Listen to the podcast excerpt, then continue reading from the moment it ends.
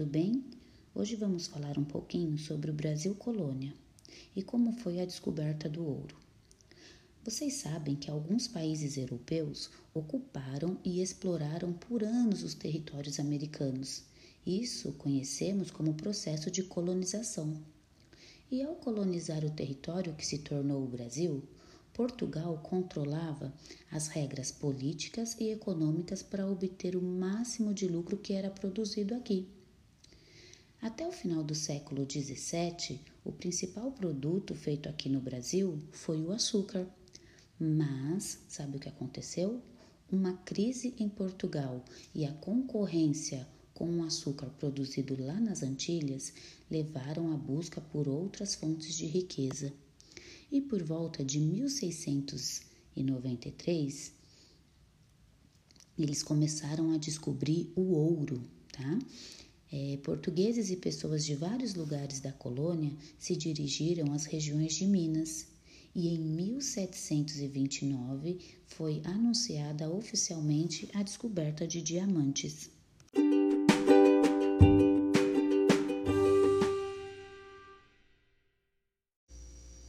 E aí, o que, que aconteceu depois? Começou a surgir uma sociedade urbana.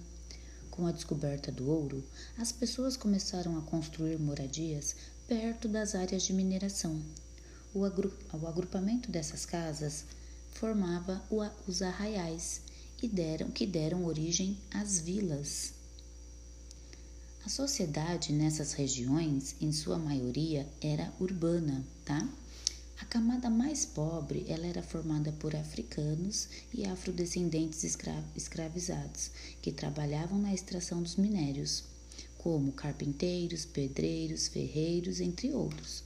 A camada intermediária dessa pirâmide ela era formada pelos comerciantes, funcionários públicos e pessoas livres. Já o topo da nossa pirâmide era formada pelas famílias de donos de minas e altos funcionários e fazendeiros. Naquela época, a religião tinha um papel muito importante no cotidiano das pessoas, e a vida religiosa católica se organizava por meio das irmandades.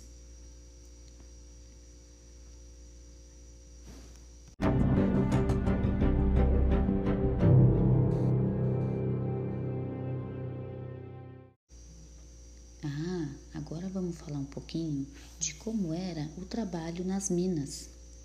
O trabalho da extração do ouro era muito exaustivo, geralmente feito por escravos, e eles eram constantemente vigiados. As pessoas que supervisionavam o trabalho nas minas podiam ser os próprios donos ou trabalhadores livres. Era muito comum alguns escravos praticarem a mineração depois da sua jornada de trabalho, às vezes escondido, e à noite ou até nos seus dias de folga. Para que, que eles faziam isso? Para juntar ouro e tentar comprar a sua liberdade, para melhorar suas condições de vidas ou até enfeitar suas igrejas. Havia também um grupo chamado de faiscadores. Vocês lembram por quê que eles tinham esse nome? Eles eram chamados assim porque sempre que eles coletavam as pedras e eles expunham elas ao sol, se elas faiscassem, significava que ela continha ouro. Eles eram mineiros geralmente livres e trabalhavam em áreas quase esgotadas de, dos minérios.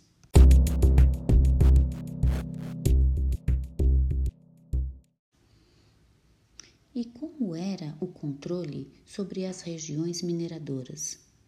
No século XVIII, Portugal estava cobrando muitos impostos nessa região. Um desses impostos era chamado de quinto. Esse imposto exigia-se que a quinta parte de todo o ouro extraído fosse entregue à coroa. Para evitar o contrabando, os portugueses criaram as casas de fundição, onde o ouro era fundido em barras e um quinto do seu peso era retido. Quando o ouro começou a se esgotar e a arrecadação diminuiu, os portugueses não pensaram duas vezes e criaram mais um imposto, que ficou chamado de derrama. Esse imposto consistia em tomar os bens dos habitantes da colônia até que o valor anual pago ao governo fosse atingido. E em 1789, um grupo de pessoas estavam insatisfeitas com esses impostos. Sabe o que eles fizeram? Eles se reuniram para organizar uma revolta contra a derrama e eles queriam proclamar a independência dessa região. Essa conspiração ficou conhecida como Inconfidência Mineira ou Conjuração Mineira. Só que o que, aconteceu? Ela foi denunciada e alguns dos seus participantes foram presos. Um deles era Joaquim José da Silva Xavier. Sabe quem é? O Tiradentes ele foi um dos articuladores dessa, dessa conspiração e ele foi condenado à morte e enforcado.